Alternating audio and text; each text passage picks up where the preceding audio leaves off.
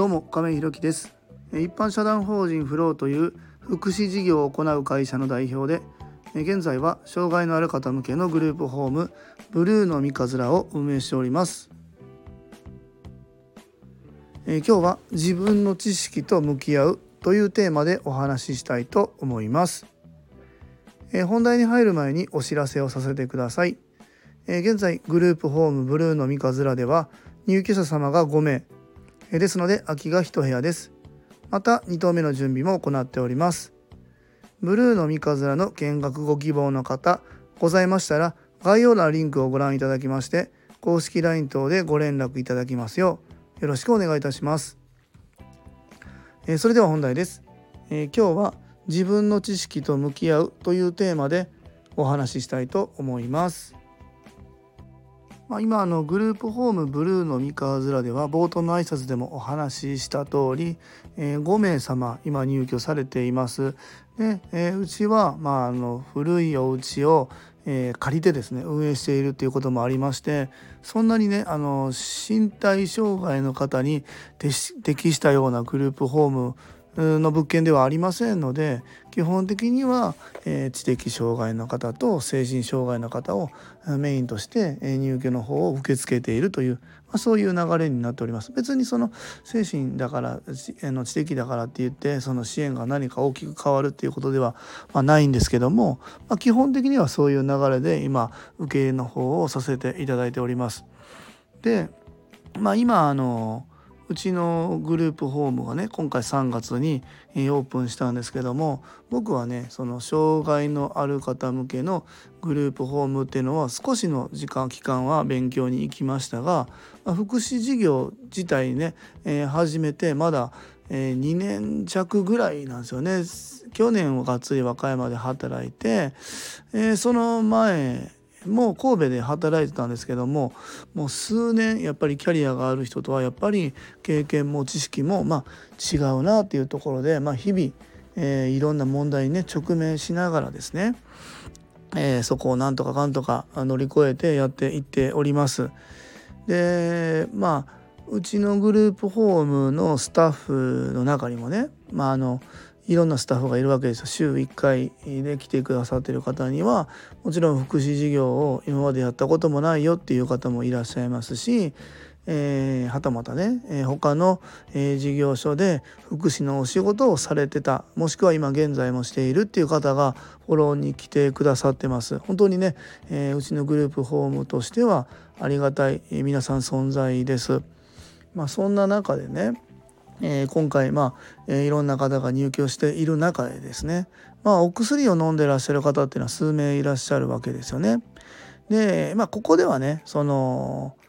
服薬について、まあ、減薬した方がいいんじゃないのとか、えー、いろんな考えがお持ちの方いらっしゃいますので薬との向き合い方っていうところについては、えー、僕は今ここでは言及しませんが現状ね、えー、そうやってお薬を飲んでいらっしゃる方が、まあ、いらっしゃいます。でそんな中でまあその薬をたくさん飲むことによってですねたくさんっていうかまああの飲むことによってですね、まあ、いろんなことがまあ起きてその中で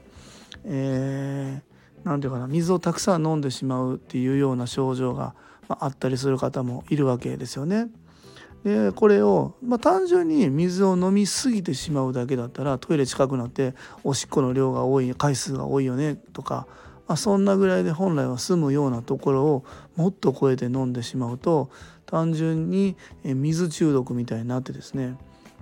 えー、下痢や嘔吐を繰り返して最悪失神なんかもしてしまうようなことがあったりするわけなんですよね。で僕はさっきも言いましたけど福祉事業を始めてまあ2年ぐらいなわけなんですよ。だからそこに対する知識や経験っていうのもそこまでなくてですね、えー、ただやっぱりうちの入居者さんとなるとその知識や経験もですけどやっぱり、え自分がえー、どういうふうにこの方たちに向き合うのかっていうのがすごく大切になってくるなと思ってて、うん、普段の生活の中で、うん、ちょっと違うなみたいなやっぱり少しずつやっぱり毎日やそれあのいるんでね見えてきててあれこの人なんか水とかお茶を飲む量が多いなみたいなのがちょっと気になることがあって、えー、うちのスタッフさんやまた相談支援専門員さんなんかにね、えー、相談したらもしかしたらその薬の関係で水の量が増えてるのかも分かりませんねっていうことでで本人に聞くと、まあ、実は何年か前に、えー、その水分量を取りすぎてしまって、えー、気を失って実は怪我あの倒れてね怪我したことがあるんですっていうような内容が出てきたと。えー、そういうのも、え実は基本情報の中に書いてあったり書いてなかったりするんですよね。そこはやっぱり日々、え、その方たちとどれだけ向き合っていくかによって見えてくるもんなんだなっていうのを改めて今回実感したんですけどもとはいえね僕もまだまだ2年ぐらいしか、えー、福祉事業をやってませんのでそれイコールその例えば水中毒みたいなところにイコールですっと結びつけられないところもあるんでね本当にここはまだまだ自分の知識の量や質について向き合っていく必要があるなっていうのを改めて感じましたね。と言いながらでもここにね、えー、じゃあ後悔してもうじゃあまたここから僕が別のところにこう今のグループホーム閉めてねまた勉強しに行きますっていうんじゃなくてこの運営しながら走りながらですね、えー、日々入居者様利用者様の表情行動仕草の、えー、ところからしっかり読み取ってですねそれを疑問に思ってえー、その専門の方にぶつけて問題ないのか問題ある場合はどういうふうに対処すればいいのかっていうのを、えー、一個一個整理してですね、えー、進んでいく必要があるなっていうのを今回ねはあの改めて思いました。あのこのえーと、6月からね入居者さんも増えて改めてそういう内容が出てきましたので、ちょっとここでね共有したいなと思いましただからあの、まあ、今からグループホーム始めたいっていう方だったり、えー、なんだろうなこれからグループホームを入居考えているご本人様だったりご家族様っていうのもいると思うんです。でもちろん大きな大手の法人だったり大きな事業所っていうのももちろん大切だとは思うんですけども、まあ、それと同じぐらいやっぱり入居者さんに対してどれぐらい、え、取り組んでくれてるかどれぐらい向き合ってくれてるかっていうのをすごく発信しているまたこちらに向かって伝えてくれている事業所っていうのを選んでいく必要があるなっていうのを感じました。えー、今日は自分の知識と向き合うというテーマでお話しさせていただきました。一般社団法人フローでは障害のある方向けのグループホームブルーの三日面を和歌山市の三日面というところで今年の3月から入居を開始いたしました。また現在グループホーム2棟目に向けて準備中です。そちらの詳細などは公式 LINE やノートでもご案内しておりますので是非概要欄にあるリンクからご覧いただきますようよろしくお願いいたします。え最後までお聴きくださりありがとうございます。